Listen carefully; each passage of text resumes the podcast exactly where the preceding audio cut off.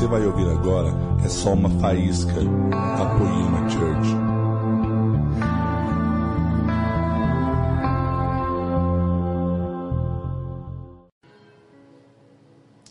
Como o Prado disse, sempre que eu venho para cá eu também trago todas as minhas expectativas.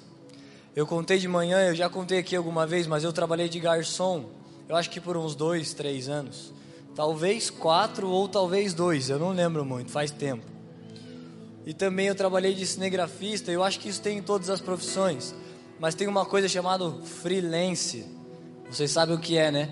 Alguém te chama para fazer um trabalho numa festa e você serve aquelas pessoas. Você não tem um compromisso com aquele trabalho, mas você só vai lá, tem que servir, ganha um dinheiro e vai embora. Então é um freela, é uma coisa além do seu trabalho. E sempre quando eu venho ministrar, eu busco Jesus, falo Jesus, o que será que você quer comunicar para a sua igreja? Porque eu também sou parte da sua igreja. Eu não sou só um porta-voz que vou falar uma coisa que vai desafiar vocês. E aí eu fazia frila naquela época, eu não faço mais.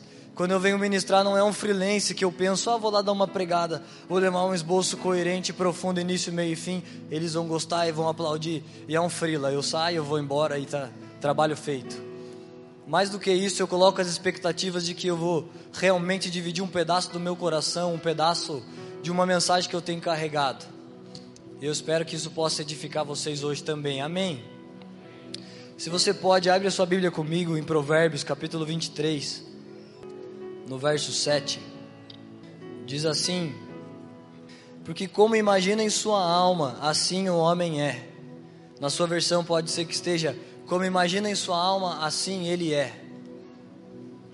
Então, esse verso está se referindo ao homem. Como ele imagina em sua alma, assim ele é. E é um princípio bíblico, um princípio das Escrituras, assim como os princípios que o, que o Prado leu em Provérbios. Isso é um princípio que Deus liberou através da vida de Salomão. E é uma verdade sobre nós. Como você se imagina, é assim que você é. Então, se você se imagina, eu sou coitadinho, eu sou minoria, eu sou pobrinho, eu não sou tão legal, então você deve ser alguém meio isolado. Alguém te fala, oh, vamos lá em casa tomar um café, você tem vergonha, você não tem coragem. Porque você pensa que você não pode, você pensa que você não consegue. E tem uma frase que diz assim: aqueles que dizem que podem e aqueles que dizem que não podem, normalmente os dois estão certos. Se você pensar, eu não consigo, para mim não vai dar, então você está certo. Mas se você pensa, eu vou conseguir, então você também está certo. E quem nunca, aqui, quem nunca ouviu falar de gravidez psicológica? Gravidez psicológica é o seguinte: a mulher pensa que está grávida, Dois anos atrás teve um parto desse em Belo Horizonte. A mulher foi, deitou na maca. Quando fez a cesárea, não tinha nada lá dentro. Mas a barriga dela estava grande. O peito dela estava dando leite. E o peito da mulher é programado para dar leite não, em algum momento da gestação. Então ela acreditou tanto que ela estava grávida que a barriga cresceu, o peito deu leite, mas ela não estava. E tem vários casos como esse. Então ela acredita tanto na alma dela que o corpo dela começa a responder aquilo que ela acredita.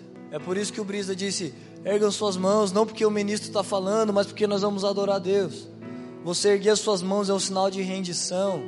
Paulo disse para Timóteo em alguma das cartas: Eu quero que os homens nas congregações levantem mãos santas e adorem a Deus, porque isso é justo. Então nós levantamos as mãos porque é justo que Deus seja adorado e é justo que a gente adore. É por isso que nós fazemos esse ato nós cremos em uma coisa na nossa alma e o nosso corpo está comunicando aquilo que nós cremos. Então essas mulheres acreditaram tanto que o corpo dela começa a responder a uma coisa que elas encanaram na alma dela. E olha só, tem uma mulher chamada Amy Cuddy. Essa mulher é uma cientista social e ela ganhou 10 prêmios de honra na categoria e na função que ela exerce dentro desse campo de estudo que é a ciência social. E eu separei só dois dos 10 prêmios que ela ganhou só para vocês verem o portfólio dela. Ela ganhou um prêmio com um artigo que eu vou citar aqui, que foi o tema da capa da revista de Harvard. Eu não lembro se foi 2012 ou 2013, mas esse foi um dos prêmios. E o outro, ela ganhou um prêmio cinco estrelas da Associação de Cientistas da Psicologia. Ela é uma cientista social dos Estados Unidos. Então, desses dez prêmios, dois foram desses. E esses prêmios são referentes a um estudo que ela fez, eu vou contar para vocês.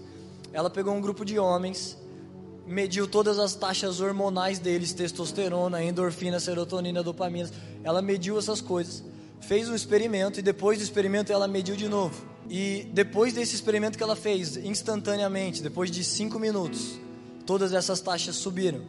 Então a testosterona desses homens subiram em 30%.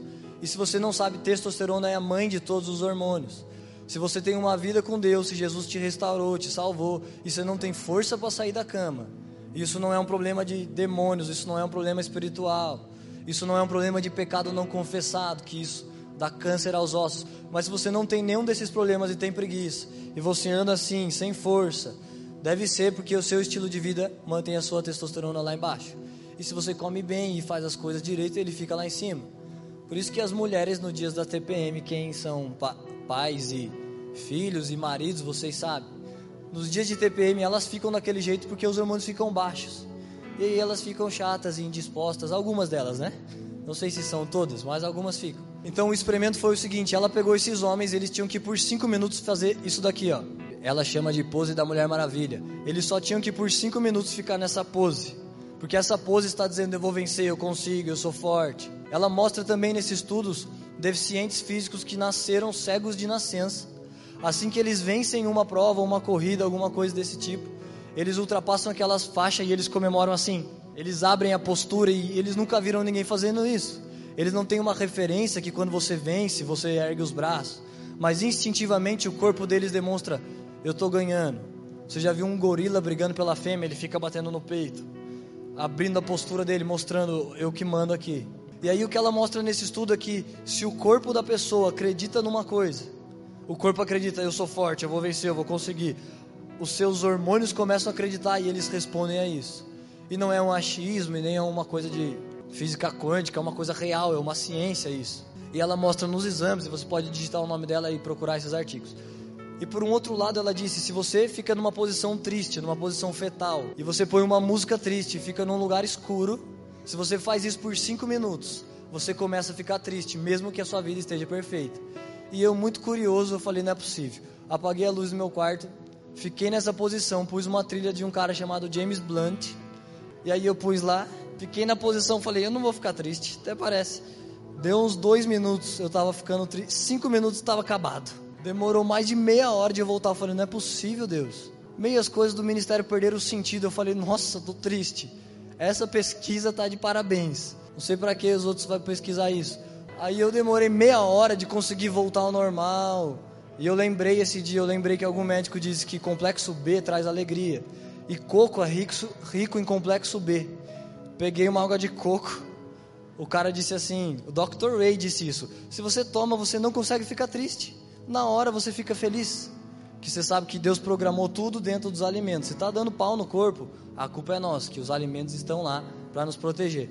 E aí eu tomei uma água de coco e lembrei, ele falou: você não consegue ficar triste, eu consegui. Tomei a água de coco inteira, continuei triste.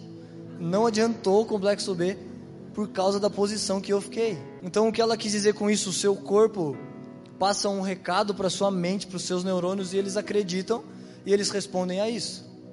Agora, o que ela descobriu é uma grande descoberta, mas se você abrir em Provérbios 24, no versículo 10, já estava escrito aqui: olha só.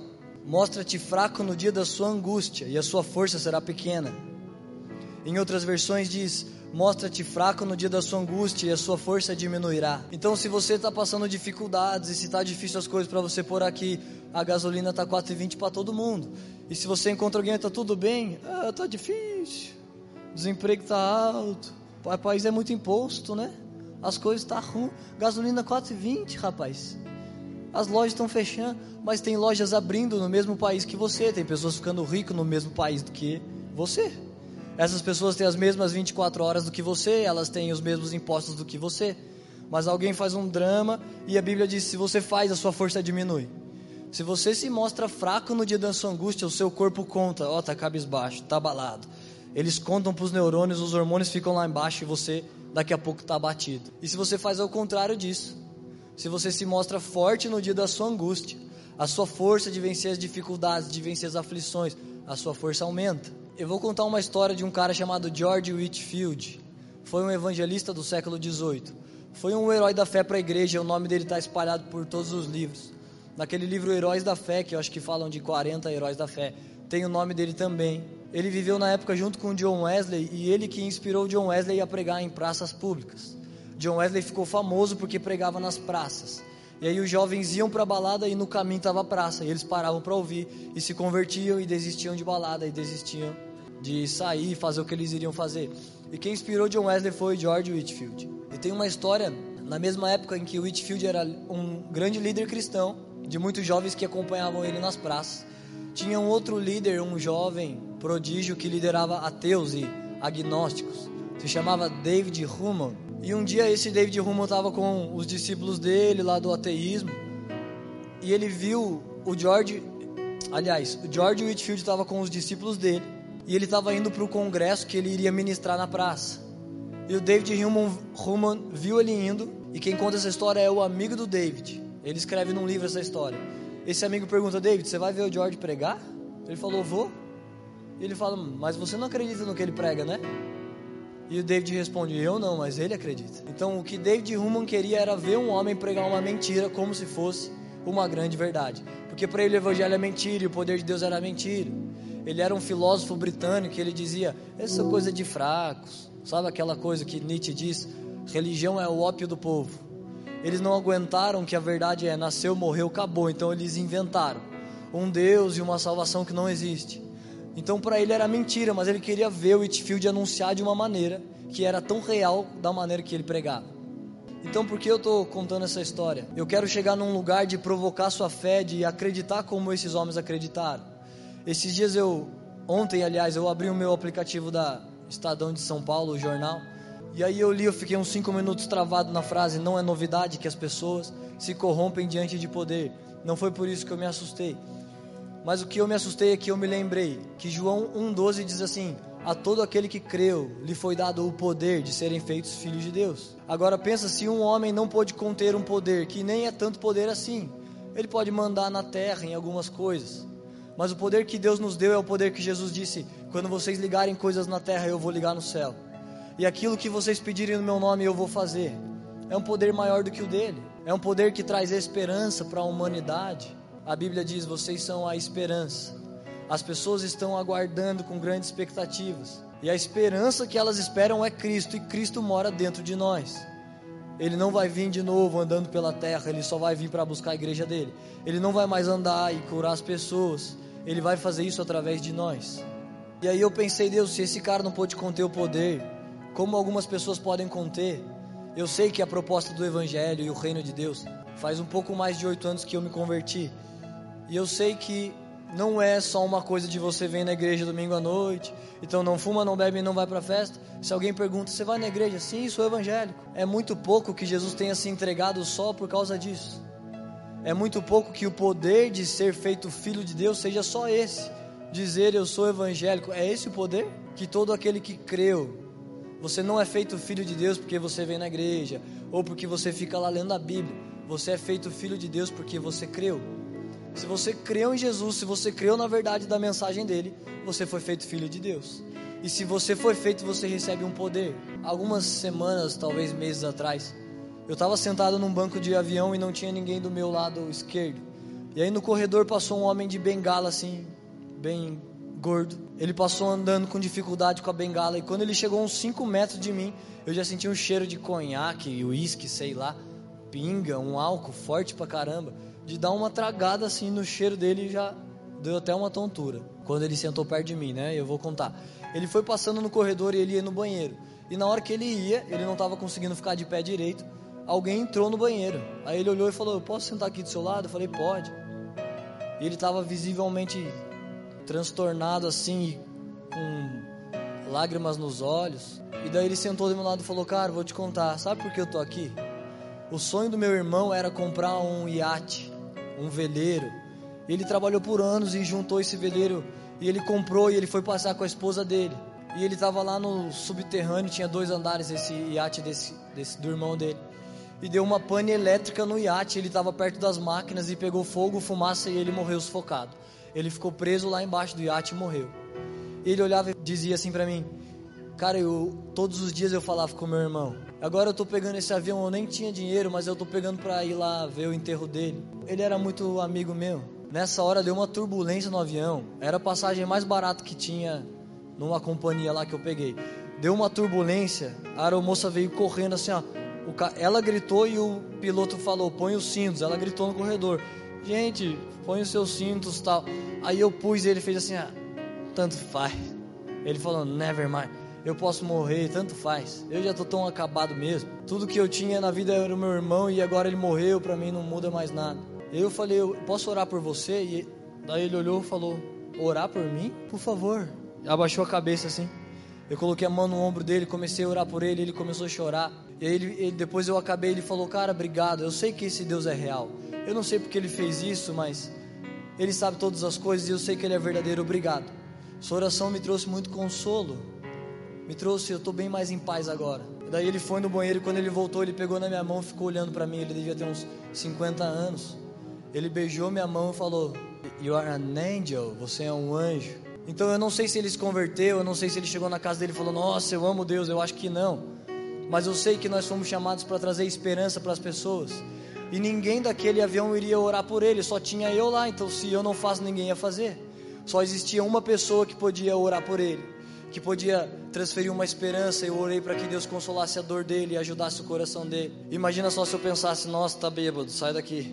Mas se eu não posso ajudá-lo, se eu não vou estender as minhas mãos, quem vai?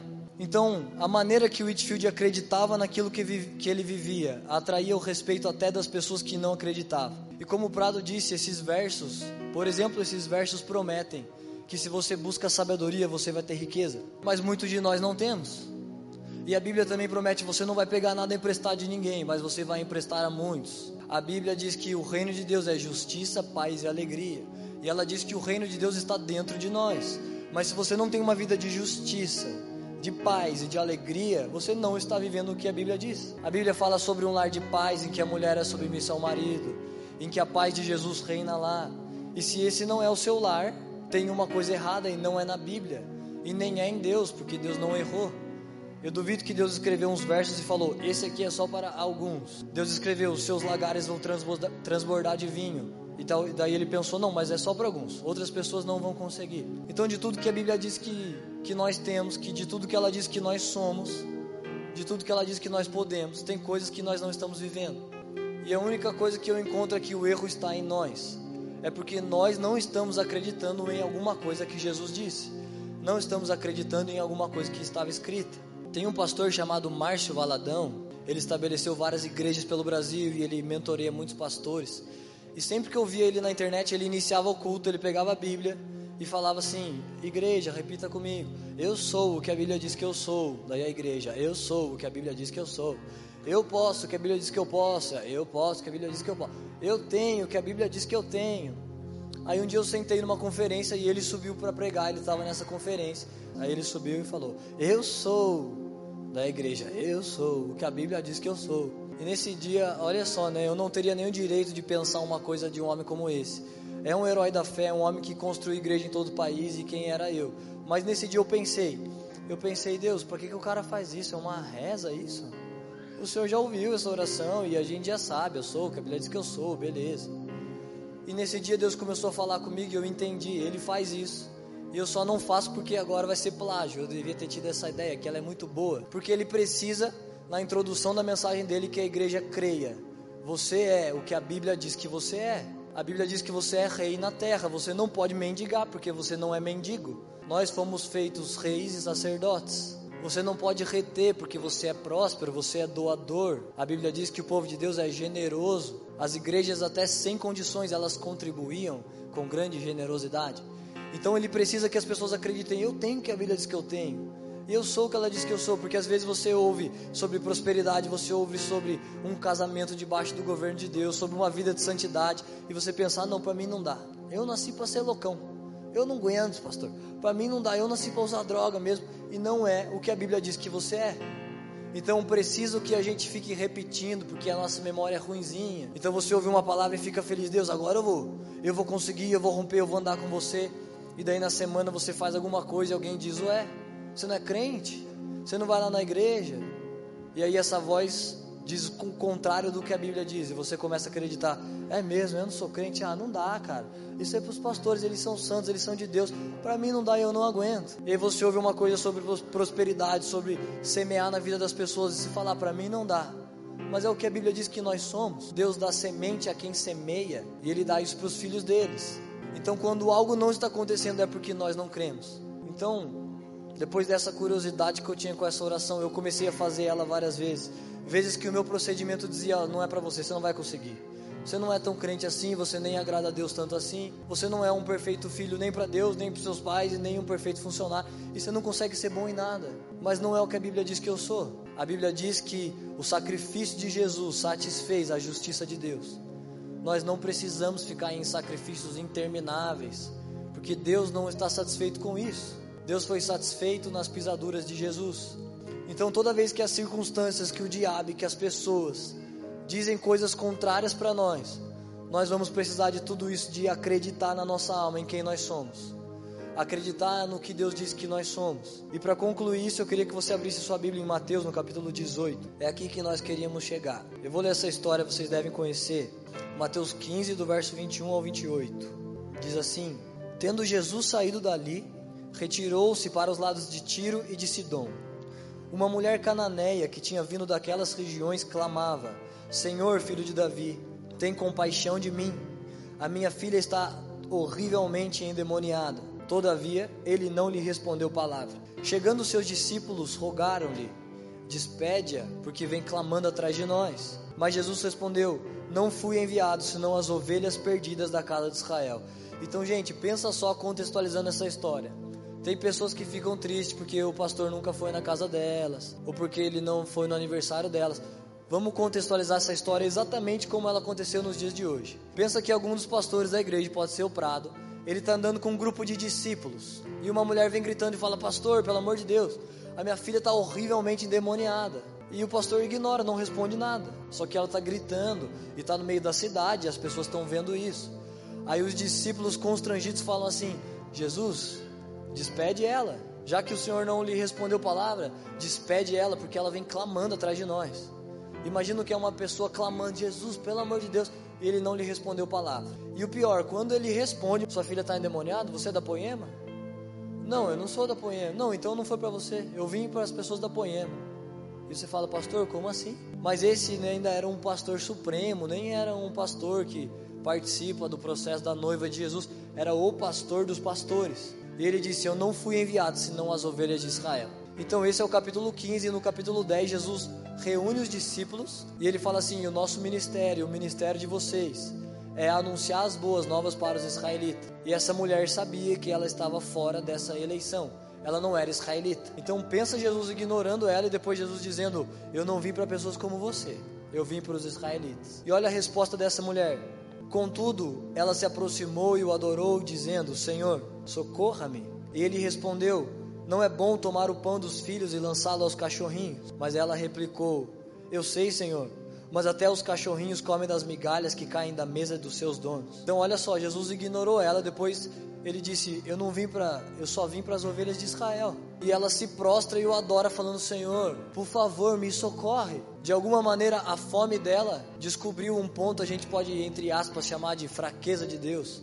No Antigo Testamento, a Bíblia diz que Deus não resiste um coração contrito e quebrantado. E vocês sabem que Deus não mudou, Deus é o mesmo. Então Deus ainda não resistia a um coração contrito e quebrantado. Segundo a lei, ele não podia atender aquela mulher, porque ela era cananeia, ela não era de Israel. Mas o que ela tinha? Um coração contrito e quebrantado. Quando ele disse não, ela se prostrou e o adorou e disse: Socorra-me. Isso é você apelar com Jesus. Se tiver verdade no seu pedido de socorro, é impossível que ele não venha. Eu já contei isso também uma vez. No início da minha conversão, eu tinha uma Bíblia de estudo que tinha algumas palavras em grego, né? que é a língua original em que parte do Novo Testamento foi escrito.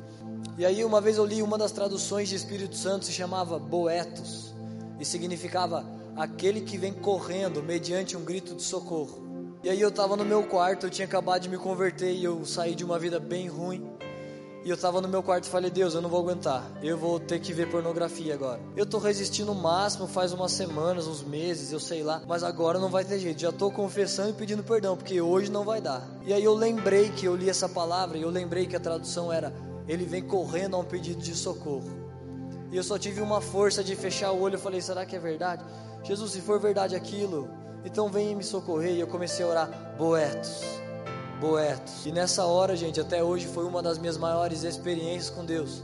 A janela estava um pouco aberta. Eu tive a impressão de que pela janela entrou aquela glória. Não foi pela janela, eu estou só dando um exemplo. Foi tão palpável que pareceu que entrou uma glória de Deus na janela. E eu caí no chão e o ar estava tão pesado que eu nunca mais pensei nisso. Porque eu clamei, Boetos, vem aqui correndo, Deus, eu preciso de socorro. Você não vem socorrendo, então eu estou te pedindo, me socorre. E foi o que a mulher fez, e foi o que Pedro fez quando ele estava afundando. Ele falou: Jesus, socorra-me. E Jesus não pode resistir. Se o seu grito é de verdade, se o seu grito é quebrantado e contrito, Jesus escuta e ele fala: Você está pedindo socorro, o Espírito Santo vai correndo te socorrer. Então você pensa o que essa mulher provocou no coração de Jesus quando ele disse: Eu não vim para você. Mas ela se prostra e adora e fala: Jesus, me socorre. Eu sei que é você que eu preciso. Eu sei que só você pode ajudar minha filha. Eu sei que é só você que pode livrar ela. Eu, me socorre, Jesus. Então essa mulher cria de todo o coração que só Jesus poderia mudar a realidade dela. Então aqui que eu queria chegar. Então pensa se Jesus dissesse uma coisa dessa para algum de nós. Se você dissesse Jesus, eu preciso romper, eu preciso mudar. Eu escuto umas palavras lá, mas eu não consigo crer muito. Eu não consigo ser muito crente, Deus. E Jesus te falasse: "Ah, mas eu não vim para você". E quando você se prostra e adora, Jesus ainda diz assim: não é bom tomar o pão dos filhos e dar aos cachorrinhos, porque ela sabia, os filhos eram os israelitas. Mas ela responde: Senhor, mas até os cachorrinhos podem comer das migalhas que caem da mesa. Então, na mesa dos seus filhos vai cair algumas migalhas, pelo menos me deixa comer isso. Aquela mulher alcançou um coração que Deus gosta, um coração contrito e quebrantado. E Jesus respondeu a oração dela. Agora, para nenhum de nós, Jesus disse aquilo. Para nenhum de nós, Jesus disse: Eu não vim para você. Eu disse, já faz um pouco mais de oito anos que eu me converti. E eu já caí muitas vezes e Jesus me levantou e eu já errei muitas vezes.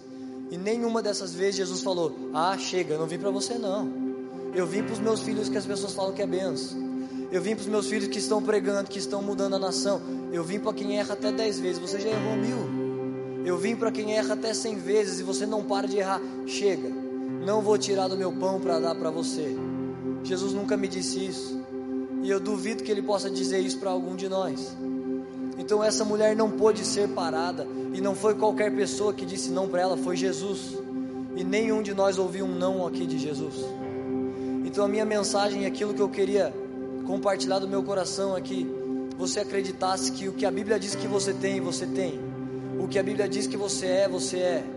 E se você cair, se você não conseguir, Jesus não vai te dizer palavras amargas como disse para essa mulher. E se pessoas te disseram coisas amargas e você está preso nessa sentença, você não vai conseguir. Ah, você pregou e você não. Cadê a sua pregação? Você está lá na igreja, você é crente, você vai nos eventos e você está fazendo isso. Quando você erra, o diabo diz: Está vendo? Você não consegue, não dá para você. Deixa isso para os pastores, aqueles caras nasceram crente. Isso não é para você, você não vai conseguir. Você é um miserável, você erra. Essas circunstâncias não podem te parar, porque elas não pararam essa mulher. E as circunstâncias da mulher ainda foram piores. Porque quando Satanás nos disser isso, nós repreendemos. Quando as pessoas nos disser, nos disser isso, nós ignoramos. E o que Jesus vai nos dizer é: você vai conseguir, eu estou com você. E se você estiver caindo, você fala: Jesus, me socorre, me ajuda. Jesus não está olhando para a performance das pessoas. Se ele estivesse, ele não iria dizer: no reino de Deus, as prostitutas e os ladrões antecederão muitas pessoas. Ele não está olhando o que você pode fazer, o que você pode pregar, o seu monte de dons. Não está impressionado com isso. Ele está impressionado se existe um coração que está anos dentro da igreja e ainda tem fome, e ainda deseja Jesus, e ainda consegue dizer honestamente: Jesus, me socorre. Tem um monte de eventos, me socorre de mim, me traz fome, Jesus. Me socorre da minha justiça própria, dos meus títulos, de que as pessoas falam, ah, você é benção de Deus, me socorre disso. E também me socorre de não conseguir romper, de não conseguir me posicionar, de não ser quem eu gostaria de ser. Mas Jesus não vai te condenar, Ele não vai te acusar por causa disso. Ele vai estar pronto para te levantar. Se você estiver pronto para se prostrar e o adorar, dizendo: Senhor, me socorre, Ele vai estar pronto para te socorrer. Se você pode, se coloque em pé e me ajuda terminar numa oração. Obrigado, Jesus. Obrigado porque as Suas palavras sobre nós sempre são boas. Obrigado porque você sempre nos ama, Jesus. Eu gostaria de ser muito melhor do que eu sou, de ser mais de Deus do que eu sou. Eu sei que todos nós gostaríamos de ser isso, Jesus mas mesmo assim o Senhor nos ama, mesmo assim o Senhor nos levanta. E eu queria te pedir, nos socorra, Jesus. Me socorre de mim mesmo quando eu não te dou atenção. Me socorre cada minuto que eu vivo como se você não existisse, Jesus. Como se não fosse uma grande verdade que você morreu por nós. Como se não fosse uma grande verdade que nos foi dado o poder de sermos feitos seus filhos. Não nos deixa transformar isso numa religião de domingo, Jesus, por favor. Não nos deixa fazer o seu sangue que foi derramado por nós ser transformado em uma religião. Não nos deixa acreditar que nenhum dos nossos pecados são maiores do que o seu sangue. O seu sangue não perdeu o poder de restauração. O seu sangue não está intimidado pelos erros de cada uma dessas pessoas. O seu sangue pode cobrir uma multidão de pecados, Jesus. E é por isso que nós te agradecemos e te pedimos: socorro, vem correndo em nosso favor, Jesus. Nós te pedimos, Boetos. Nós estamos aqui por você, Jesus. Nós precisamos de você, Jesus. Você pode fazer a sua oração, a sua adoração verdadeira, livre de religião, livre de mérito.